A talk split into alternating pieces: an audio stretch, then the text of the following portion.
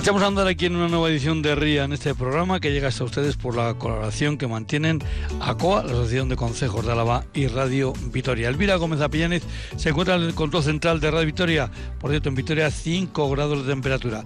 Desde La Guardia, desde los estudios de Radio Río Jalavesa, les un servidor, Juancho Martínez Uzquiano. Aquí en La Guardia tenemos 7 grados de temperatura. Hoy, como es el primer lunes de mes, 4 de diciembre, nos hemos citado con Javier Vergara, jefe de grupo dentro de, los bomberos de Álava. Con él vamos a hablar de cómo prepararnos para unas cuestiones que esperamos esperamos tener este invierno, como es la nieve. Después nos iremos a Euskalmed para hablar con Olache Príncipe y de allí a la Bastida. Diego González es el concejal de Cultura de esta localidad y con él vamos a charlar sobre la ronda, la ronda de la Bastida que se desarrolla en la víspera de la Moculada, la noche del 7 al 8 de diciembre. Y por último, la tercera cita, pues en la tercera cita nos marchamos hasta las faldas del, Gorbella, eh, Gorbea, porque ahí vamos a hablar con José David Fernández, él es eh, bueno, especialista en temas micológicos y tiene unas, eh, bueno, pues unas, ha desarrollado unas salidas eh, para, mm, con el nombre de micología para todos, cómo identificar las setas. En este caso, en la zona del Gorbea es donde va a tener la cita en los próximos días, pero con él hablaremos de otras citas que puede tener en otros puntos de, de Álava. Pero sin más, subimos, bajamos música y nos vamos a hablar con Javier Vergara.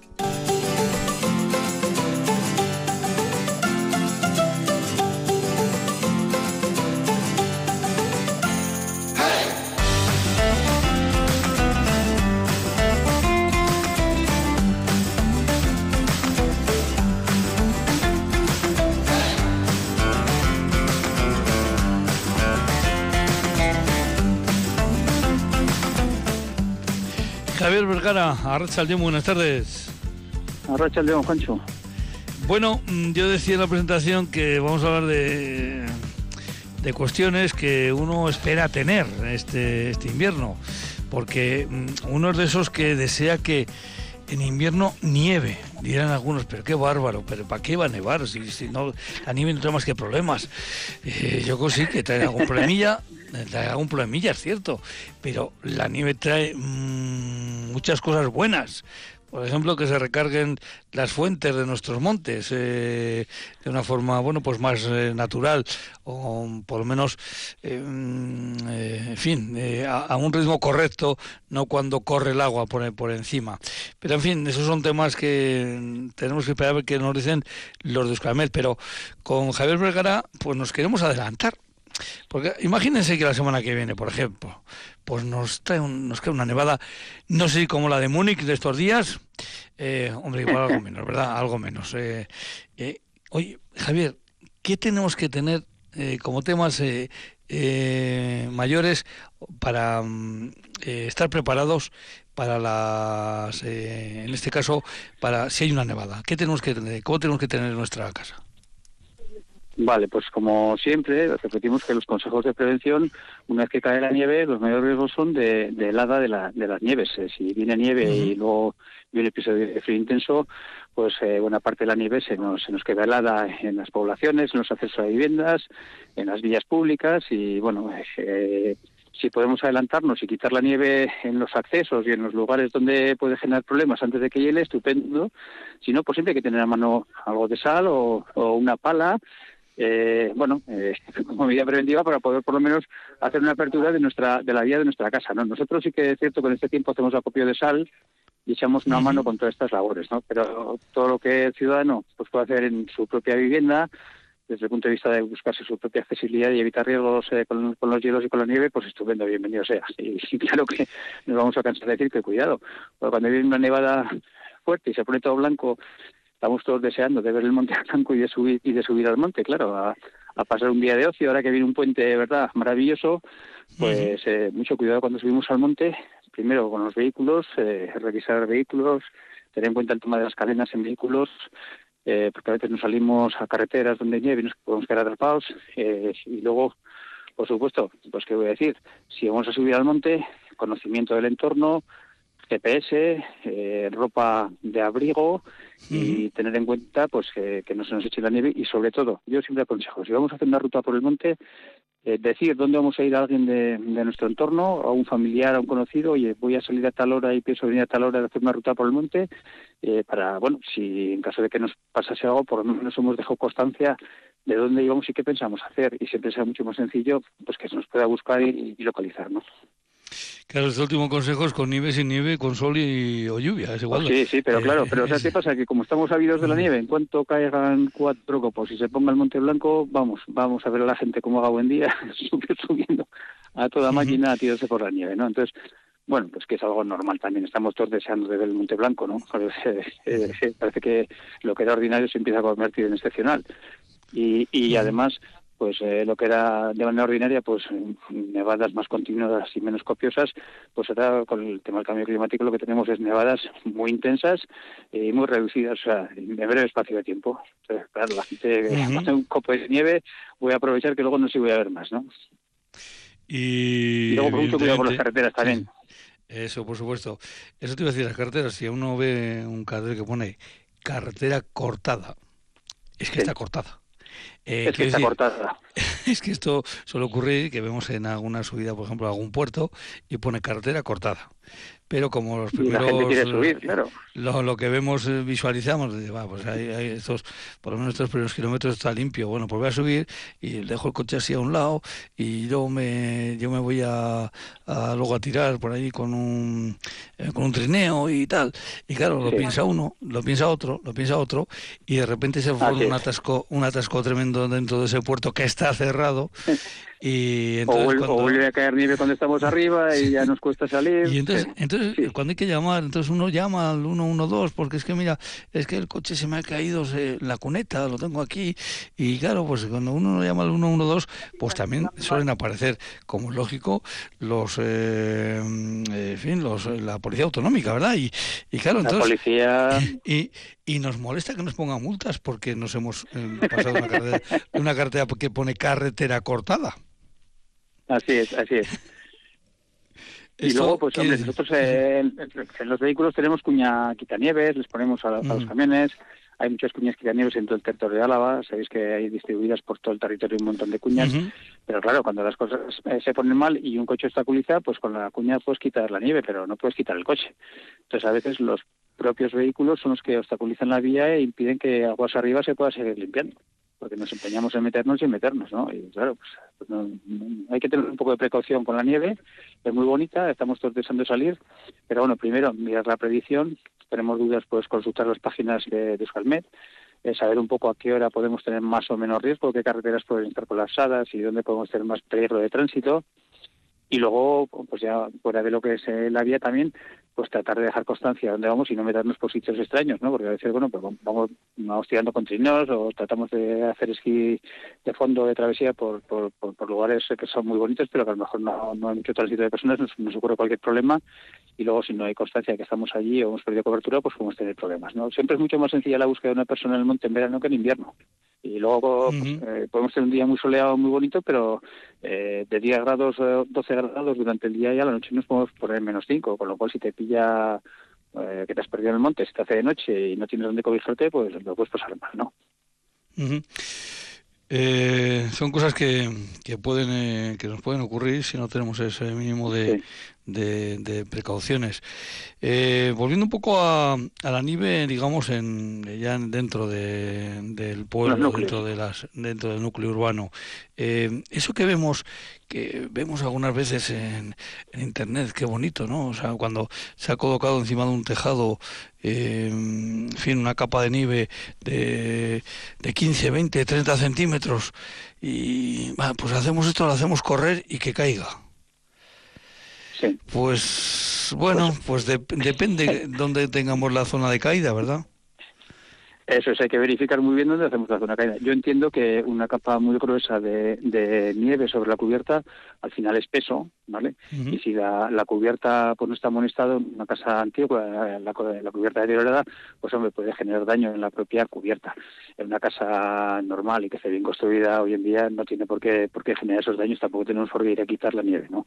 Más problemático es cuando, cuando esa nieve comienza a helar, cuando vemos esos carámbanos ahí en los aleros de, los tejados, eh, esos carámbanos que pueden caer helados y que, se pueden, pueden generar daños a las personas, ¿no? Pero si esas cosas podemos evitarlas o podemos quitarlas antes, estupendo. No, no, será que nosotros salimos a quitar caramanos por ahí porque sabemos que son un riesgo de, de, la población, que pasamos por debajo de un edificio de viviendas y un bloque de estos helados pues nos pegan ¿no? Pero lo que es quitar la nieve de la cubierta, pues en una cubierta plana, una cubierta normal, no tenemos por qué hacer o andar haciendo eh, experimentos en esa naturaleza, ¿de acuerdo? una, cubierta que esté molesta, pues podría, podría eh, derivarse daños de, una nevada muy copiosa, porque al final la nieve, no olvidemos que, es peso, ¿no? Sobre una cubierta. Entonces, el peso que está ahí, si la cubierta está deteriorada, pues hombre, sí que puede al final generar un daño pero ya digo, una cubierta sana no tiene por qué haber más. Miedo que la nieve en sí, pues es luego el, que puedan generar los hielos, los caramanos que se generan, que puedan caer a la vía pública cuando transitamos por ellos y, alguien le pueda, le pueda caer encima. Javier, sabes que con esta conversación que estamos manteniendo, eh, ahí tenemos ya unos cuantos oyentes que estarán pensando, dice, hombre, si estos hablan de esto, es que estos tienen información, es que va a nevar. no tenemos una ola mágica en esto de la meteorología. Tenemos un servicio muy bueno de meteorología en el gobierno vasco, ¿de acuerdo? Y con tres, cuatro días eh, sí que anticipan, anticipan muy bien lo que puede ocurrir. Yo no puedo decir ahora cuándo va a nevar ni si va a nevar dentro de siete o diez días, ¿no? Eso hay que estar un poco al tanto de, de las predicciones. Normalmente eh, si tenemos riesgo de precipitación y tenemos una temperatura de 2 grados, pues es entendible que a 2 grados y con precipitación, pues lo que lo que cae va a ser nieve, ¿no? Eso es evidente. Y que si además eh, a posteriori pues tenemos una temperatura por debajo de cero, pues esa nieve puede puede helar en la vía pública o puede helar en la vía pública en la cubierta o en cualquier sitio donde caiga, ¿no? Entonces es la temperatura y la probabilidad de precipitación lo que va a marcar si va a nevar o no va a nevar. Pero digo eso eh, tres, cuatro días visto con, con, la gente tan buena que tenemos en Euskalmet, pues podemos decir que aquí sí que los avisos nos llegan con tiempo, ¿no? Y en este caso, además, eh, ahora entiendo que, bueno, con esas eh, informaciones que, que, lógicamente os traspasan desde, desde Euskalmet, eh, en diferentes épocas del año, vuestras em, situaciones de alerta o prealerta eh, ¿Cómo pueden variar? Eh? Porque en, el mes de septiembre, en octubre, eh, sin ir más lejos, pues hemos tenido alertas de por eh, posibles incendios. Eh, y ahora, bueno, yo ya estamos hablando eh, de qué ocurriría o qué puede ocurrir cuando llegue la nieve, cuando llegue el frío. Eh, lo cierto es que vosotros, por una cosa por otra, estáis siempre en alerta. A ver, sí, nosotros estamos en alerta, lo que pasa es que, eh, que sí que hacemos diferentes configuraciones, ¿vale? Cuando estamos en riesgo de incendio forestal, pues tenemos unos vehículos preparados más para andar por el monte, tanto pesados como ligeros, estamos al tanto con ese con esa tipología de, elementos que nos van a hacer falta para trabajar en ese tipo de situaciones. Eh, cuando tenemos un riesgo de, desbordamiento de ríos por, por lluvias y por crecida de los ríos, hacemos acopio de, sal, por ejemplo, de, sacos de sal en los parques, para si hay que hacer algún dique, hacemos acopio de bombas, comprobamos un poco tanto bombas eléctricas como, como de combustión, porque sabemos que la tipología que se nos va a dar pues es inundaciones de sótanos, inundaciones de zonas donde hay que sacar el agua y donde podemos a lo mejor prever pues hacer un dique con arena para derivar un poco las corrientes del agua hacia otras zonas donde no pueda generar daño, ¿no?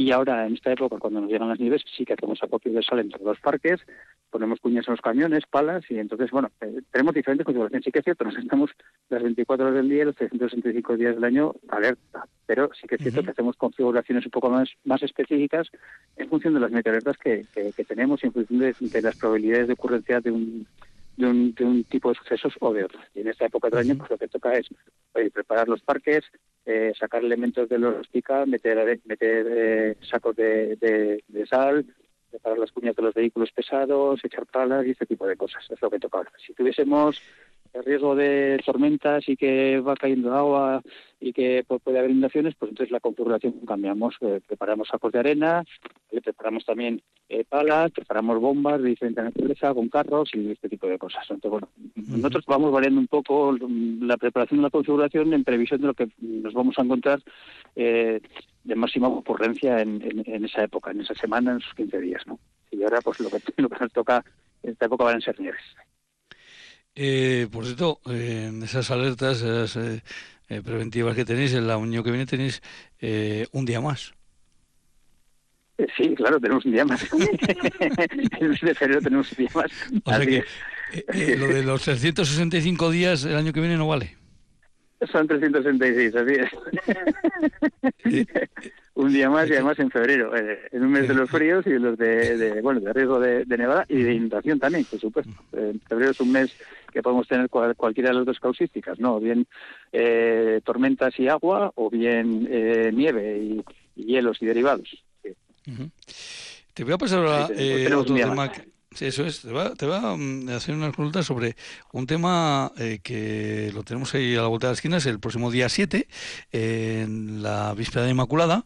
Em, como hay otras tradiciones eh, en otra época, es una noche de hogueras. Eh, por ejemplo, mira, luego vamos a hablar con, con la ronda de, de, la Bastida. Ahí no se hace una hoguera y se hacen varias hogueras a lo largo de todo el, de todo el pueblo. Eh, hay en varios pueblos de Rioja pero también en pueblos de la montaña y me consta que también en otros lugares eh, hacen hogueras. Eh, estamos hablando de invierno y dice, bueno, pues aquí ah, no pasa nada. Eh, venga, pues echamos otro, otro par de pales más y echamos no sé cuántas cosas más a quemar. Eh, estas hogueras se hacen en zonas urbanas. Habitualmente en cascos, en, en, cascos viejos, en cascos históricos, eh, en cascos históricos, quiero decir, eh, donde las casas, donde las calles no son muy anchas. Creo que hay que tener también ahí un poquito de, de prevención, ¿no? Hay que tener unas precauciones. Y nosotros, cuando se nos llama para ir a estos preventivos y que hacemos rondas por las localidades donde hay hogueras, vamos con el vehículo, vamos pasando, eh, tratamos de estar en algunas con, mayor intensidad, en otras con menos, pero sí que procuramos pasar por todas, porque bueno, también en, nuestra función no solo es, eh, extinguir un incendio cuando ocurre, sino también prevenirlo y, incluso disuadir, ¿no? El hecho de que la gente nos vea, pues, coño, están los bomberos aquí, pues dando la sensación de que lo que estamos haciendo pues tiene cierto riesgo, pues están los bomberos aquí, con lo cual también pues eh, activamos un poco más la alerta preventiva, ¿no? Eh, hay que tener mucho cuidado porque sí, que estas hogueras son dentro de los cascos urbanos eh, y dentro de lo que es el fuego hay una cosa que se llama radiación, que, solo la sentimos pero no la vemos y a veces cuando metemos mucha carga de fuego de manera simultánea en breve espacio-tiempo, pues la hoguera va creciendo y genera una gran cantidad de radiación que puede afectar a fachadas, puede afectar a, bueno, pues a, a, persianas de plástico, a bajantes de plástico, a todos los elementos eh, exteriores de, las fachadas que pueden ser materia orgánica, que pueden ser plásticos o que pueden ser telas y que en definitiva son, son combustibles. ¿no? Pero bueno, eh, yo mm, lo de siempre, ¿no? Primero, si vamos a hacer hogueras, vamos a tratar de que sean secuenciadas y que no generen mucha radiación. ¿no? Es decir, de echar mucha leña en breve espacio de tiempo, vamos a echando menos leña en más tiempo. Para que la radiación sea la menor y la afección hacia el entorno pues también sea menor. Siempre es mejor mantener una hoguera con menor cantidad eh, energética durante más tiempo que una hoguera con mucha energía durante el espacio de tiempo. Por, lo tanto, si tenemos, por decir un ejemplo, 20 poles para quemar, podemos ir quemando de uno en uno y no quememos de cinco en cinco, ¿no? Porque cuanto menos energía tenga el incendio, menos daño va a generar en el entorno, ¿no? Y luego, pues, eh, valorar un poco cuando estamos quemando también, observar un poco el entorno, la temperatura y si puede estar afectando algún algún elemento eh, de, la edificación, ¿no? Eh, elementos que tenemos en fachadas y que pueden ser combustibles y que si agarran el fuego, pues puede acabar propagándose al interior. Los marcos de las ventanas que son de madera, pues eh, las personas que son de plástico, las bajantes son de plástico, bueno, todos estos elementos que pueden quemar los aleros que son de madera en muchos casos. Hay que prestar un poco atención a estas cosas. Pues sí, eh, lo cierto es que mm, que por no claro, queremos hacer la hoguera más grande. Queremos hacer eh, no pues vamos a hacer la hoguera. Yo yo eh, porque se me entienda en vez de la hoguera más grande vamos a hacer la, hoguera que más tiempo dura. Vamos a tratar de que sea menos intensa pero que dure más tiempo y no que sea muy intensa en breve espacio de tiempo porque vamos a generar mucha radiación y, y puede dar más efección entonces bueno ese sería un poco para que se me entienda la la dinámica preventiva en este caso, porque las hogueras se van a hacer, como se van a hacer, pues bueno. Y luego mucho cuidado también con andar, saltando las hogueritas y andar haciendo numeritos de estos, porque bueno, pues eh, podemos eh, también, nos podemos caer o podemos tener una desgracia y al final pues nos podemos quemar, ¿no? Entonces, bueno, el, fuego hay que tener, hay que tener respeto, hay que tener su respeto. Pues al fuego hay que tener respeto. Y no sacar elementos incandescentes fuera de la hoguera, o sea, tratar de pues no sé, tratar de que, oye, la obra está en este entorno, no vamos a sacar elementos incandescentes fuera de este entorno y, sobre todo si vemos que pavesea, genera chispas y tal, reducir la intensidad y en mayor ocasiones pues tampoco cuesta nada tener a mano un cubo de agua, tener una pequeña manguerita para pues, poder refrescar el entorno si es necesario, ¿no? Bueno, Javier, pues ya ves, en la misma conversación hemos pasado de la nieve a, al fuego. De la nieve a las hogueras. De la nieve a las hogueras, pero son dos cosas, son dos cosas de este tiempo, de esta época del año, así es, y hay que tenerlas, eh, hay que tenerlas en cuenta. Eh, yo soy optimista, ¿eh? yo eh, espero que, que tengamos nieve. Eh, porque es bueno, es bueno y sobre todo es bueno, es bueno. El, el campo Yo creo lo que está sí es esperando bueno. como agua de mayo, nunca mejor dicho. Y para muchas cosas yo creo que la nieve es una, eh, en fin, un gran limpiador de, de, del El ambiente. limpiador es un reservorio de agua que necesitamos, es, eh, al monte viene muy bien, al campo viene muy bien, yo creo que nos viene bien a todos y es lo suyo, es lo que tiene que ocurrir, ¿no? O sea, no cuando decimos joder, que, que ya viene el mal tiempo, no, viene el buen tiempo. O sea, el mal tiempo es que tengamos esa temperatura como estamos teniendo, ese es el mal tiempo. Lo que pasa es que, claro, a todos nos gusta salir a la calle, tener buena temperatura todo el año, pero no, pero lo que toca ahora es frío y es lo que toca. Y si no, pues es que vamos mal. Es que vamos mal, efectivamente. Además, la nieve puede hacer que hagamos deporte con la pala. Eh, no estoy diciendo el frontón, ¿eh? No estoy hablando del frontón. Estoy hablando de la pala de, Sí, de sí. tirar nieve. Para Eh, quitar la y es- nieve. Y hay que recordar que la obligación de lo, cada vecino o de cada portal es limpiar su parte. No tenemos que esperar a que vengan a limpiárnosla. La tenemos que limpiar nosotros. Eso es, ¿no? Eso es una Y eh, tener en cuenta que si no la limpiamos y hiela, pues luego va a ser más complicado. Efectivamente, y es una cuestión que algunos dirán, pues eso no está escrito. Bueno, pues está escrito en el sentido común y en el uso de las Sí, buenas sí. costumbres, eh, nunca mejor dicho. Así es, así es, así es. Javier, Javier Vergara, pues nada, pues a... Oye, hasta el año que viene. Hasta el año que viene, pues. Efectivamente, Sí, me acabo de dar- porque estamos ya en acabo diciembre, va a ser ya, va a ser ya enero cuando hablemos. Me va- estoy dando cuenta que, la, que nuestra próxima conexión será allí en... eh, Va a ser el año que eh, viene, así es. Sí, además veo que cae, claro, ahora me acuerdo, el, el día 1 de enero cae, creo que cae en lunes. Hasta el lunes. Con lo cual ya eh, volveremos a hablar cuando hayan pasado ya incluso los reyes. O sea que fíjate eh, hasta hasta dónde Sí, sí. hasta dónde se nos va la, la conversación. Bueno, así que mira, pues en qué mejor ocasión que para felicitarte las Pascuas, como decir, y que tengas una una feliz eh, salida y entrada de año y todas estas cosas. Y bueno. Que si eh, te has portado bien, que yo estoy seguro que te has portado bien, pues en casa eh, el orenchero correspondiente. No me el el el el correspondiente, se pues, bien. pues, pues ya, ya, ya se acordará, digo yo, digo yo, digo yo. Yo, en fin, eh, es lo que intuyo, no sé, después, después ya veremos. Javier, un abrazo y hasta el año que viene, como decimos. Venga, agur, agur. Vale, venga, agur, agur.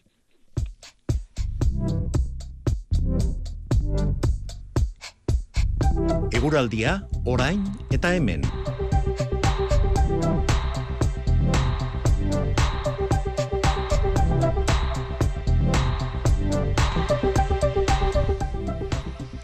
Hola, príncipe. Archaldeón, buenas tardes. Hola, Rachaldeón.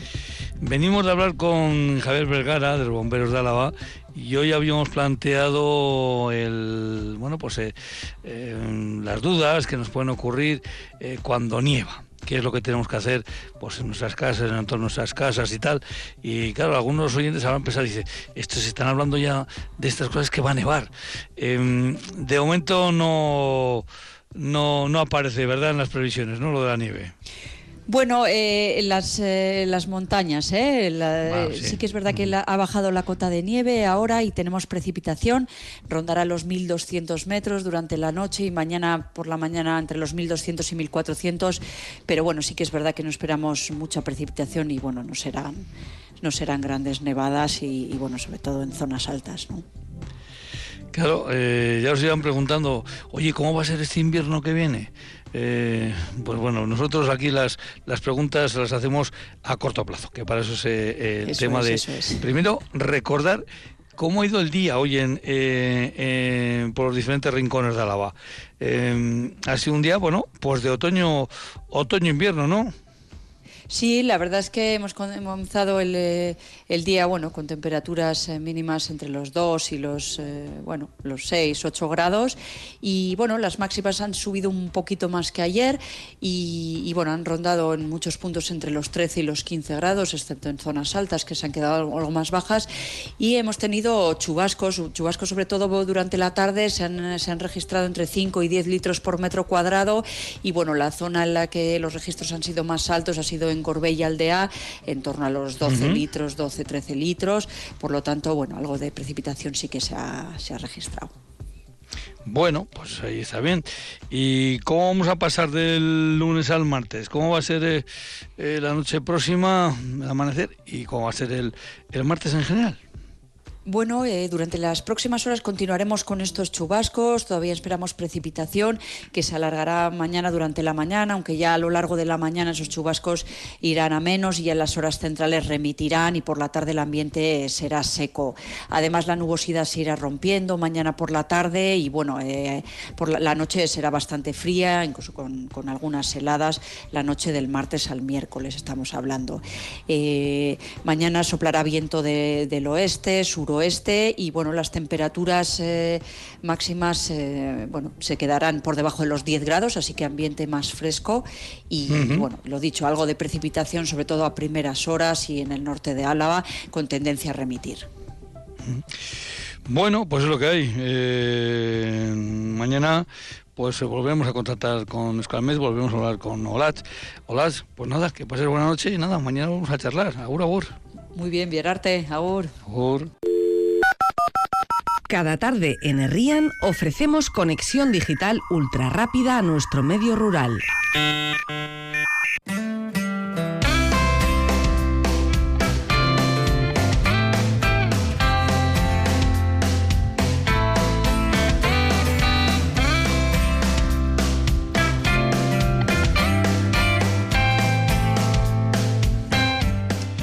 Ya tenemos por a nuestro siguiente invitado. Diego González, eh, Arracha Aldeón, buenas tardes. Arracha Aldeón, buenas tardes. Diego, mmm, un tema que preguntamos aquí siempre es, eh, a nuestros invitados e invitadas es por el segundo apellido. Diego González, ¿y el segundo? Fernández. Fernández. Te iba a preguntar también, eh, claro, lo que pasa es que los que vivimos en Río Jalaves eso lo tenemos un poquito más eh, complicado. Eh, preguntamos siempre si nuestro invitado o invitada está relacionado con algún concejo. Claro, en Río Jalavesa escasamente tenemos cuatro.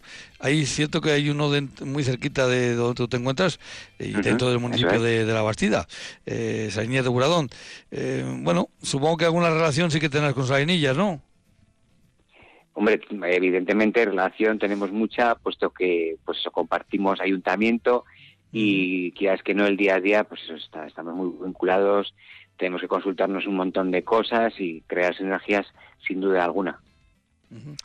Diego es el concejal de, de Cultura en el Ayuntamiento de La Bastida y Mm, hemos comentado, hablábamos hace un momentito con uno de los responsables de bomberos de Álava, bueno, pues eh, hablábamos de nieve, pero luego hemos hablado también de, de hogueras, ¿no? Y de, de, de, de la, las pequeñas precauciones que hay que tomar cuando se van a hacer eh, hogueras. Pero antes de entrar en, el, en las hogueras, porque claro, hay pueblos que hablamos de una hoguera. En la Bastida tenemos que hablar de hogueras en plural, nunca mejor dicho, pero fíjate, estaba yo pensando eh, no sé si estoy equivocado, ¿eh? pero se me antoja que eh, la ronda de la Bastida son probablemente las horas más intensas del año en la Bastida. Efectivamente, mm, tú me lo has dicho, es una de las fiestas más queridas por todos los por todos los bastidarras y por toda la gente que, que como bien sabéis en la Bastida hay mucha segunda residencia, pues es digamos el último el último coletazo del año en el que todos se acercan a, a la Bastida y tanto para los bastidarras como bien digo y como para todo aquel que, que nos visita es un es, son unas horas eh, muy emocionantes. La verdad que las vivimos con, con mucha con mucha emoción y si preguntas a cualquiera de aquí de la Bastida te puede decir que efectivamente el, la, el día de la ronda junto con las fiestas del Cristo que les hemos eh, celebrado hace poquito, uh -huh. son, digamos, los días más, más importantes y los más, con los que más cariño eh, acoge la gente, ¿no? Pero claro, es que, como bien dices, eh, eh, las rondas son unas horas. Son unas horas que es cierto que se han ido alargando en los últimos años, porque, eh, claro, yo recuerdo la ronda que, en fin, pues te daban las 12 de la noche, claro que te daban las 12 de la noche, pero es que ahora ya no es que te dan las 12 de la noche, es que ahora se estira hasta la madrugada para algunos, ¿verdad? Eso es, cada vez vamos estirando, estirando, estirando más todo es el chicle, pero por eso mismo, porque como se nos hace tan corto, queremos más, más y más y bueno, pues ha sido un acierto evidente que, que estos últimos años se ha ido ahí alargando porque la cantidad de gente que viene a la Bastida a disfrutar de, de la ronda, ¿no? de las castañas, del capote es tanta que la verdad que es una pena, pues eso, que al final son dos horitas entre las 10, 12, una de la mañana, pues hay que, hay que aprovechar y hay que darle a la gente también su rato de esparcimiento. Eh, la noche de mm, víspera de la Inmaculada es una noche de hogueras en diferentes eh, eh, pueblos, pero la ronda no tiene nada que ver con, con, el resto de, hogueras, porque como hemos comentado habitualmente, los marchos o marcha, como también se le llaman en algunos lugares, bueno, pues en algunas localidades sí hay más de una, más de un, más de una hoguera, pero es que en, el caso de la Bastida es mm, ahora mismo no sé cuál, cuál es el número ahora mismo de, de hogueras que, porque esto también ha ido creciendo en los últimos años. Sí, bueno, pues puede, podríamos hablar de entre unas 10, 14 hogueras más o menos. Un poquito dependiendo, dependiendo, pues evidentemente como el pavimento es de una manera determinada en parte del pueblo, pues bueno, en ese, en ese tipo de pavimentos no se puede no se pueden hacer hogueras, pero yo calcularía eso, que entre unas 10, 14 hogueras sí que podemos encontrar por todo el pueblo.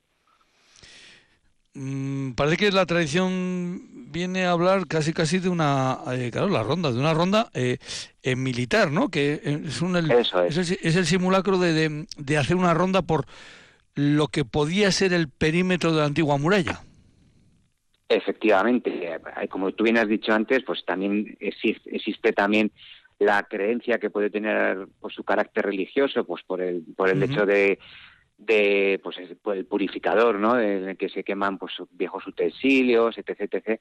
Pero bueno, creo que tiene como más mm, enjundia la, eh, la tesis de que, es un, carácter militar la, el significado de, de, la ronda. Bien por la ronda militar que, que, como has comentado, hacían por el perímetro de la, de la muralla, o incluso hay quien dice que en épocas de guerras, pues cuando pues para, para hacer ver al enemigo que, la, que, el, pueblo estaba tomado, pues se hicieron esas hogueras para que, bueno, pues para que no entrasen porque dicen, bueno, pues ya está tomado el pueblo, pues vamos al siguiente.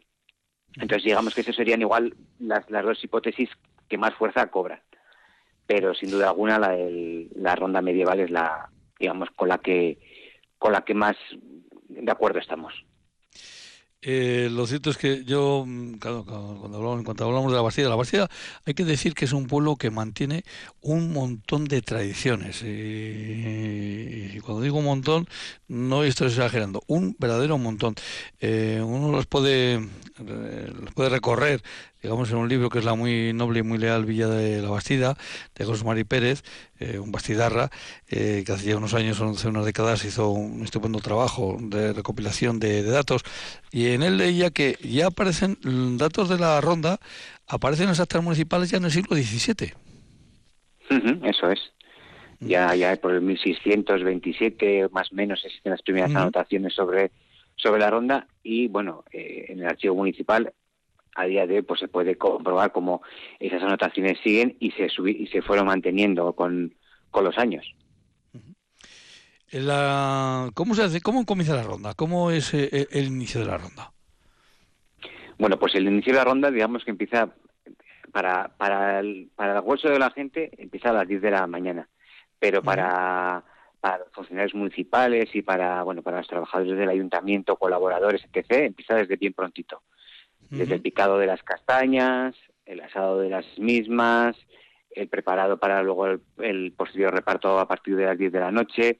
Quiero decir que, es un día en el que, todos disfrutamos muchísimo, pero que en el que hay muchísima gente también vinculada y que desde bien temprano están, están trabajando. Pero el, inicio de la, de la ronda es a las 10 de la noche en la plaza del ayuntamiento, con la salida de la comitiva, con la charanga, lanzamiento de cohetes y unos y, antorchas, ¿no? Iluminando el, lo que es el, paseo con las antorchas.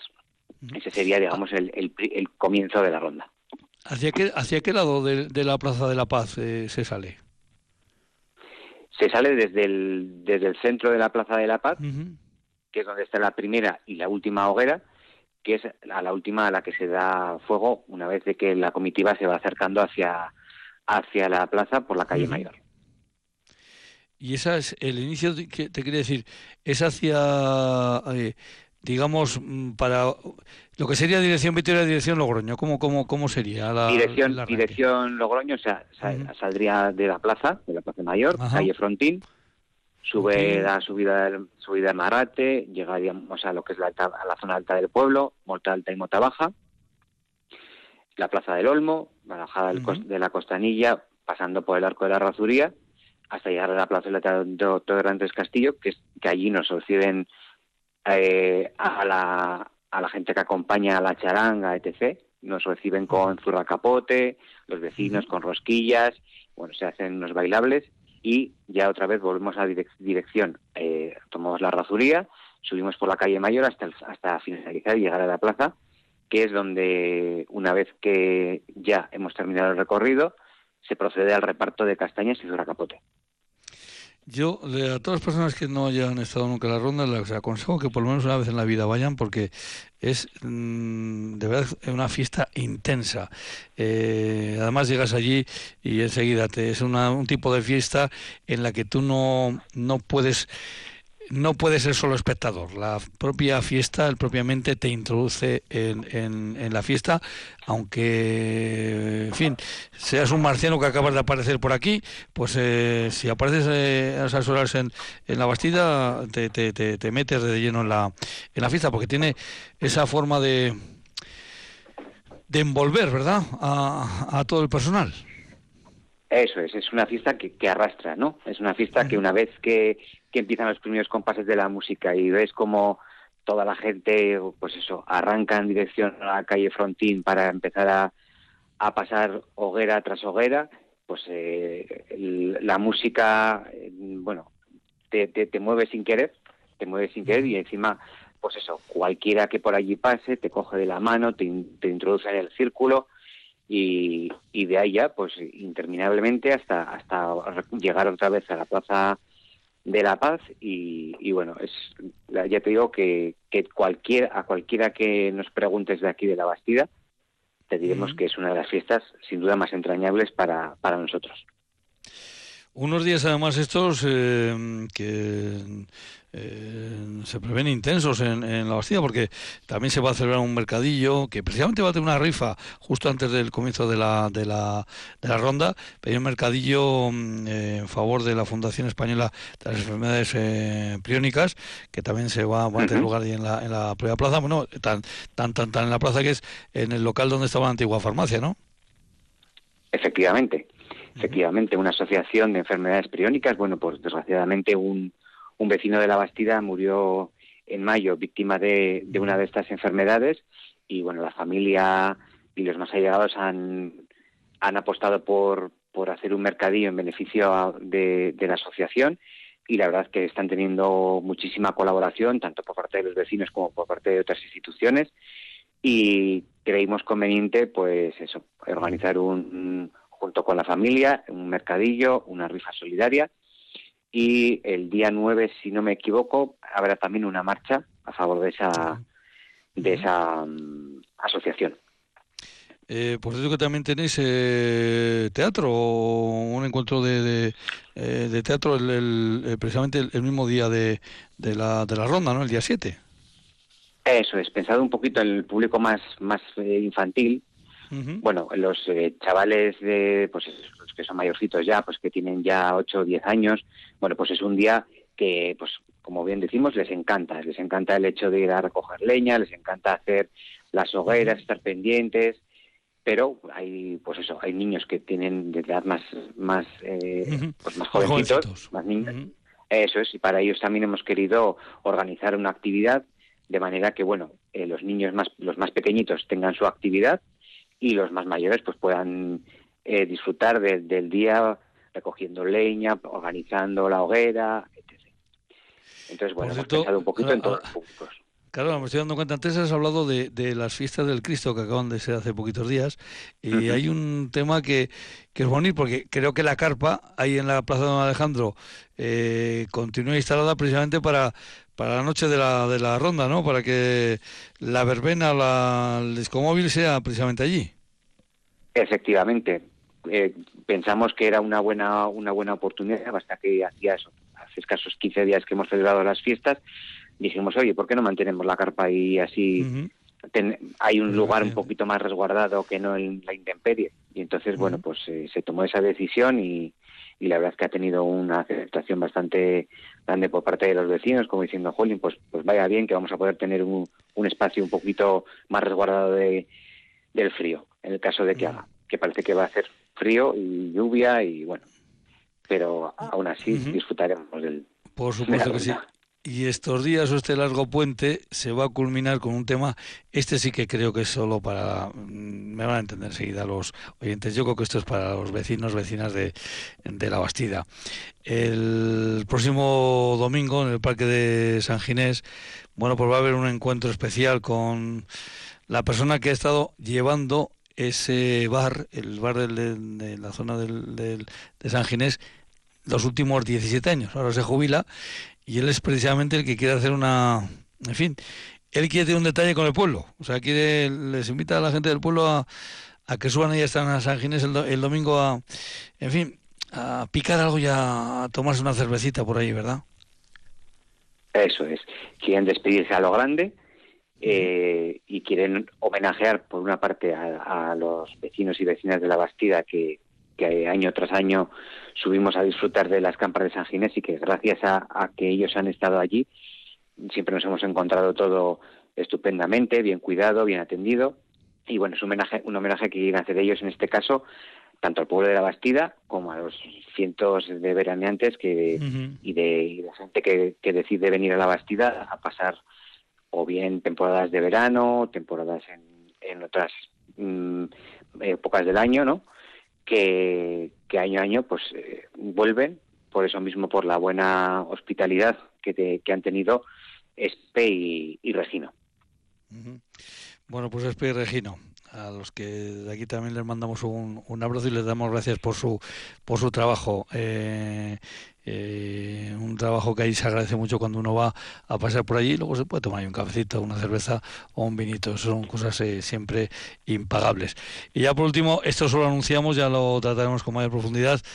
El día del 15 al 17 de este mes de diciembre tenéis ahí un encuentro literario, podemos decir, ¿no? Dirigido por, ese, por Freire.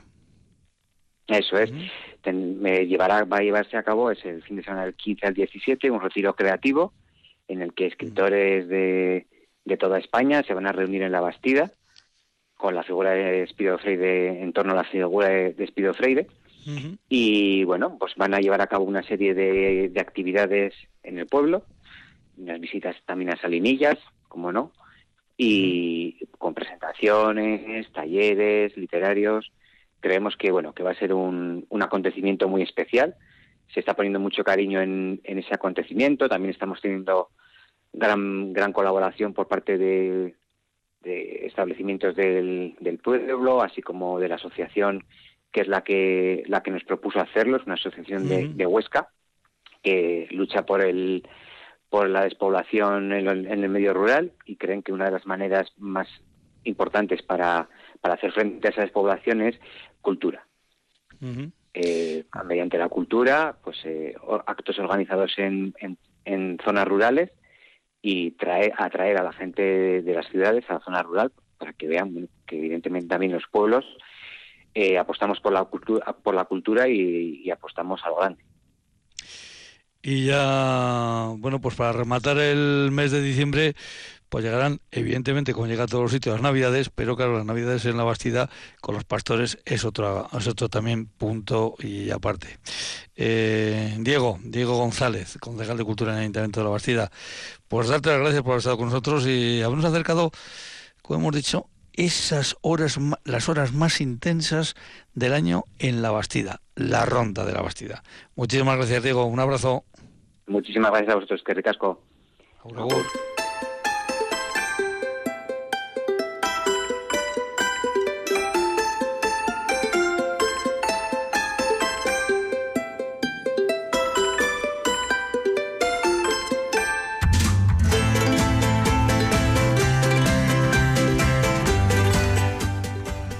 José David Fernández, eh, Arrecha muy buenas tardes.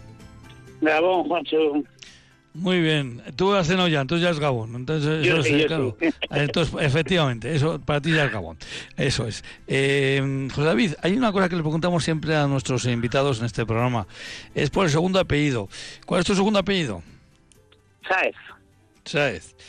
Y otra cosa que les preguntamos a los eh, entrevistados o entrevistadas es si por la razón que sea, porque han nacido, porque viven eh, o porque les cae bien, eh, tienen alguna relación más o menos directa con algún concejo a la vez. Eh, no sé por dónde vives tú, si precisamente vives por la zona de, de Gorbea y Aldea. Uf, no, no vivo por allí, pero sí tengo bastante relación con aquella zona por el tema de las setas, precisamente. Eso es. Así que seguramente eh, mm, cuando vas por ahí pasas por más de uno de esos eh, consejos, de esos, eh, de esos pueblos. Bueno, pues vamos a meternos en esta, mm, en esta actividad que has preparado. Em, claro, pero primero tenemos que esperar, explicar, mejor dicho, qué es micología para todos. Bueno, Micología para Todos es un proyecto que se basa en la educación micológica, en enseñar a identificar setas, en enseñar sobre trufas, en enseñar sobre la importancia de los hongos, sobre cómo nos ayudan en, el día a día y cómo nos, nos ayudan a proteger el planeta incluso. La importancia que tienen eh, precisamente los, los hongos, eh, y no solo para eh, comernos aquellos que son comestibles, sino para muchas más eh, cosas. ¿Cómo has preparado para, para estos días esta actividad? Bueno, se trata de hacer una, unas salidas que serán desde el día 6 al día 10 en la zona de Gorbea y Aldea, principalmente en Gorbea, con la intención de enseñar a identificar setas. Eh, no se trata tanto de la comestible y la tóxica, sino de cómo se identifican las setas para que la gente pueda tener herramientas y identificar setas, seguir identificando setas en el futuro. Eh, la actividad va dirigida mm, eh, también a, menores, adultos evidentemente, pero también va dirigida a menores. Sí, la actividad se personaliza mucho en función del usuario y aunque el mismo grupo haya gente mayor y gente y, niños, se le explicar las cosas eh, a, cada, uno en su nivel, digamos. Y una supongo que una de las cuestiones que, eh, que antes de, de eh, explicar es que antes, antes de cortar esa seta, de, cortar, de cortar ese hongo, eh, hay que identificarlo y saber qué, qué, se va a hacer con él, porque si no mm, vamos a hacer nada con él, pues lo mejor dejarlo donde está, ¿no? Bueno, en el caso de esta actividad se trata de una actividad para aprender. Eh, ya la normativa de Álava nos explica claramente que para aprender podemos coger tres de cada especie, de diferentes tamaños, y que siempre hay que cogerlos enteros. En este caso no podemos cortar ninguno, salvo los que estén en una madera que eso no tenemos otra opción. Pero realmente para aprender a identificar hay que cogerlos enteros y bueno, no se tienen por qué sacar del monte. Se pueden identificar en el monte y luego dejarlo allí, pues como si hubieras cogido cualquier fruto de un árbol y lo hubieras dejado allí. Eh, en la zona, evidentemente, donde vas a hacer esta actividad estos días, eh, si tenemos de 6 al, 10, eh, es la zona de um, Gorbea y Aldea. Eh, tiene unas características bueno, pues eh, propias, ¿no? Eh, habrá tipo de setas, tipo de hongos que se compartan con otras zonas, pero em, ¿cómo serían, cómo, definirías tú dentro de lo, de lo que es el territorio a la vez la zona de, de en cuanto a estos temas? Bueno, tiene unos cuantos micotopos diferentes y eso es lo que le da una, una variedad eh, micológica suficiente como para, para poder aprender muchísimo dentro de ella. Además tiene diferentes eh, climas, un clima más cantábrico, otro clima más continental, más interior, lo cual le hace también merecedor de, gran biodiversidad. O sea, hay, hay diferencia, eh, nos da la, la, posibilidad de tener eh, eh, mucha diferencia, dependiendo lógicamente de la, de la altura, de, la profundidad del bosque y e incluso si en esas zonas tienen sobre todo los, tipos de, árboles que dan una, una diferencia abismal. Hablamos desde bueno, los, pinos, las, coníferas en general y los árboles de hoja ancha, las riberas. En, todas, en cada una encontramos una, algunas veces son setas que son comunes, son comunes en todas las zonas, pero la mayoría de las veces son específicas de, zonas concretas, de micotopos concretos. Eh, pasando un poco así por encima, ¿eh? en otras zonas de, de Álava hay, hay grandes diferencias, eh, qué sé yo, pues en las zonas donde yo vivo, por ejemplo, la zona de, de ya al sur, la zona de Río Alavesa, a la zona de Montaña Alavesa, o si nos metemos a la zona ya de Añana, eh, eh, se van notando las, diferencias, las diferentes familias de, de, de, setas que, que, que podemos encontrar. Sobre todo, más que las diferentes familias de setas, se nota una, una diferencia en los tiempos. Eh, algunas zonas suelen ser más tempranas que otras y evidentemente las que son más tempranas también son más tempranas a la hora de terminar su temporada, mientras que en otras, por ejemplo, pueden estar empezando. Esto tiene mucho que ver con tanto con la latitud como con la altitud, como bien decía, y, y mucho que ver también eh, con si está eh, expuesto completamente al sur o completamente resguardado del sur. Claro, eso también es un tema a tener en cuenta, ¿no? Los, eh, el resguardo, zona más abierta, menos abierta, más expuesta, menos expuesta. Eh, evidentemente, José David, esto es un mundo amplísimo, ¿no? Sí, eh, es un reino entero. Tenemos setas que curan, setas que matan, setas que te ayudan a construir, setas que te ayudan a hacer fuego, setas que te ayudan, pues bueno, por ejemplo, los árboles que están micorrizados, que tienen un hongo asociado a sus raíces, son capaces de absorber ocho veces más CO2 que, que un árbol sin, sin ninguna micorriza, una planta sin ninguna micorriza, lo que nos hace eh, muy importante para, bueno, pues para, combatir, por ejemplo, el cambio climático. Bueno, fíjate la diferencia de tener o no tener ese compañero de viaje, eh, que es un hongo adosado al, al árbol, ¿no? Sí.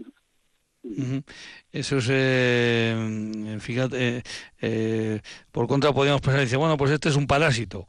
Pues no, el parásito lo que hace, lo que hace es que, que hay una absorción de CO2 mucho eh, mucho mayor. O sea que claro, hay setas que son, sí, hay setas que son parásitas, hay setas que son micorrísticas, y otras que son saprófitas, pero todas ellas tienen una función importante. Yo cuando me preguntan si, si esta seta es buena, esta seta es mala, eh, yo no conozco todavía ninguna seta mala. Conozco setas comestibles, conozco setas tóxicas y setas que no tienen valor culinario.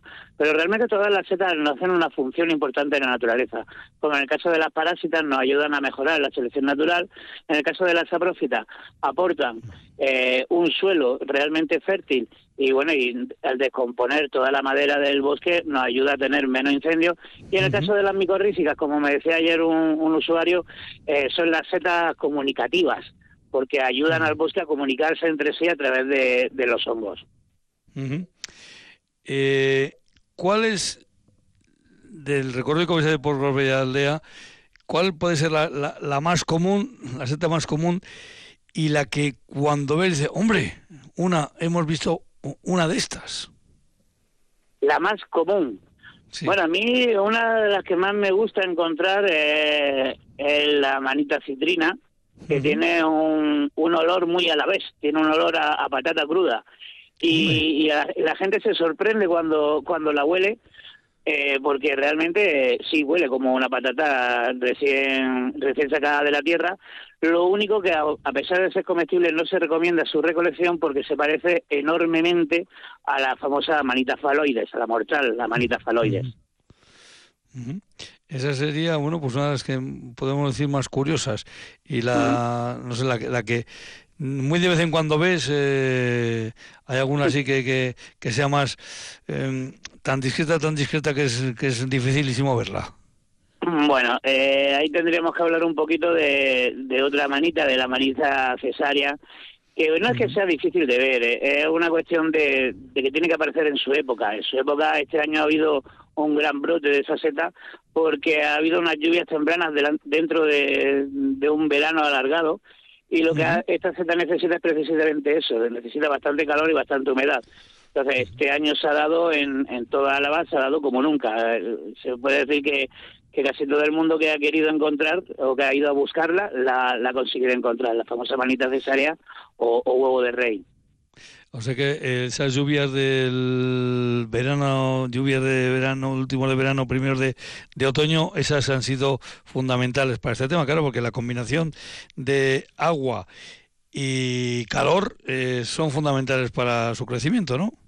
Para esta seta en concreto, sí, es una seta completamente termófila. Y, y ya te digo que este año, con esa combinación que viene a, a, a acentuado tú, ese ha sido el momento ideal para su eclosión. Ha sido bastante, bastante común este año. Este año, después de seis años, que no aparecía tanta. Eh, entiendo que las que ahora mismo vais a poder ver estos días son ya esas que de finales de otoño, casi invierno, ¿no?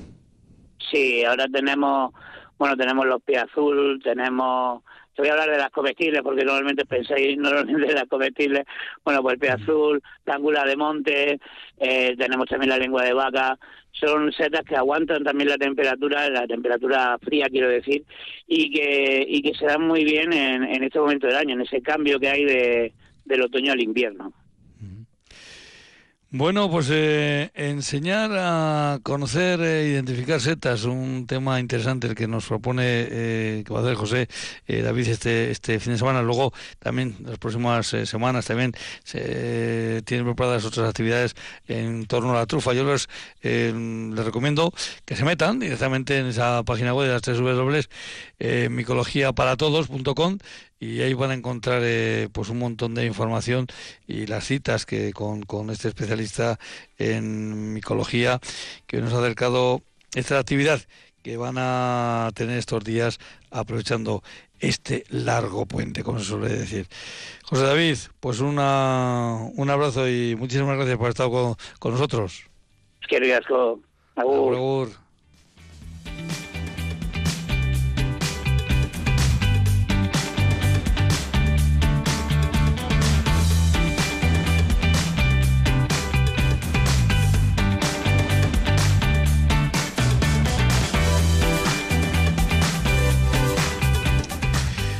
Pues ya vemos ahí ya cerquita a las nueve de la noche, la que se nos echa encima.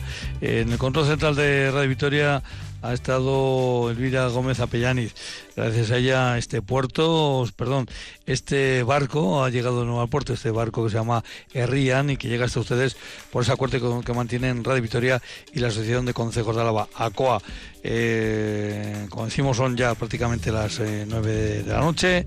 Volveremos mañana a las 8 de la tarde, como a un servidor le gusta decir.